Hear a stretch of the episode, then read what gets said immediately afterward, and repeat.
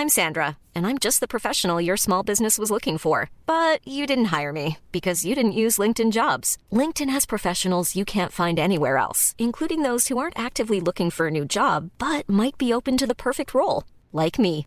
In a given month, over 70% of LinkedIn users don't visit other leading job sites. So if you're not looking on LinkedIn, you'll miss out on great candidates like Sandra. Start hiring professionals like a professional. Post your free job on linkedin.com/people today.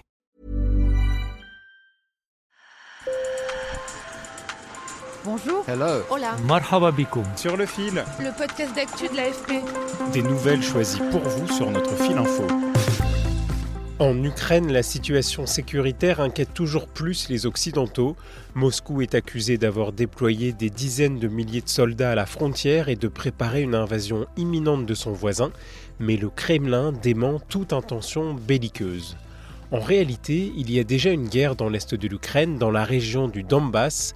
Elle oppose depuis bientôt 8 ans les séparatistes pro-russes aux troupes de Kiev.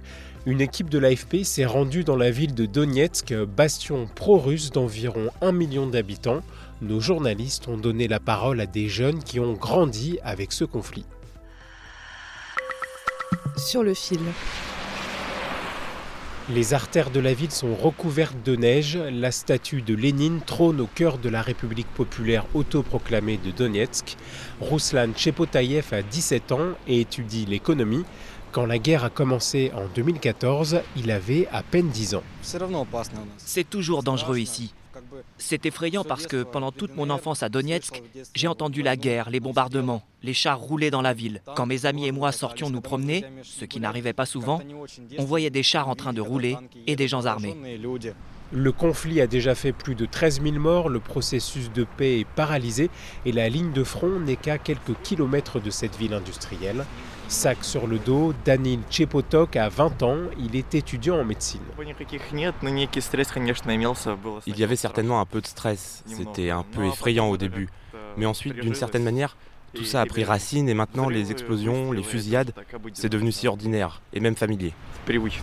Leur quotidien ne ressemble guère à celui des jeunes en Russie ou en territoire sous contrôle de Kiev, des jeunes qui vont en boîte de nuit et se projettent plus sereinement, car à Donetsk, le couvre-feu de 23h à 5h en vigueur depuis près de 8 ans vient d'être levé seulement pour les week-ends. Et la vie de tous les jours ressemble à un chemin de croix. Nastia Karpushina, casquette noire sur la tête, à 20 ans, elle étudie la médecine. L'importation et l'exportation de produits sont difficiles. Nous ne pouvons pas nous permettre de faire des achats dans des magasins en ligne, ni de recevoir du courrier d'autres pays. Tout cela rend la vie plus compliquée. Il y a donc ce sentiment pour nous d'être comme détachés du monde entier. La région séparatiste n'est reconnue par aucun pays, y compris la Russie. Vous pouvez aller dans de nombreux pays pour des vacances, mais il faut un tas de documents. Et ça n'est pas sûr qu'ils vous laisseront sortir, ni même qu'ils vous laisseront rentrer au retour.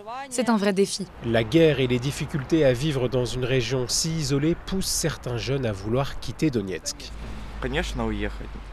Bien sûr que je veux partir, parce qu'ici, je ne vois pas de perspective.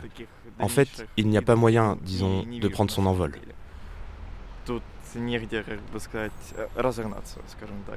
Daniel Chepotok va bientôt demander un passeport russe. Moscou en a distribué des centaines de milliers, mais il regrette que l'Ukraine lui soit fermée et rêve de travailler un jour comme médecin en Asie. Sur le fil revient demain. Merci de nous avoir écoutés. Bonne journée.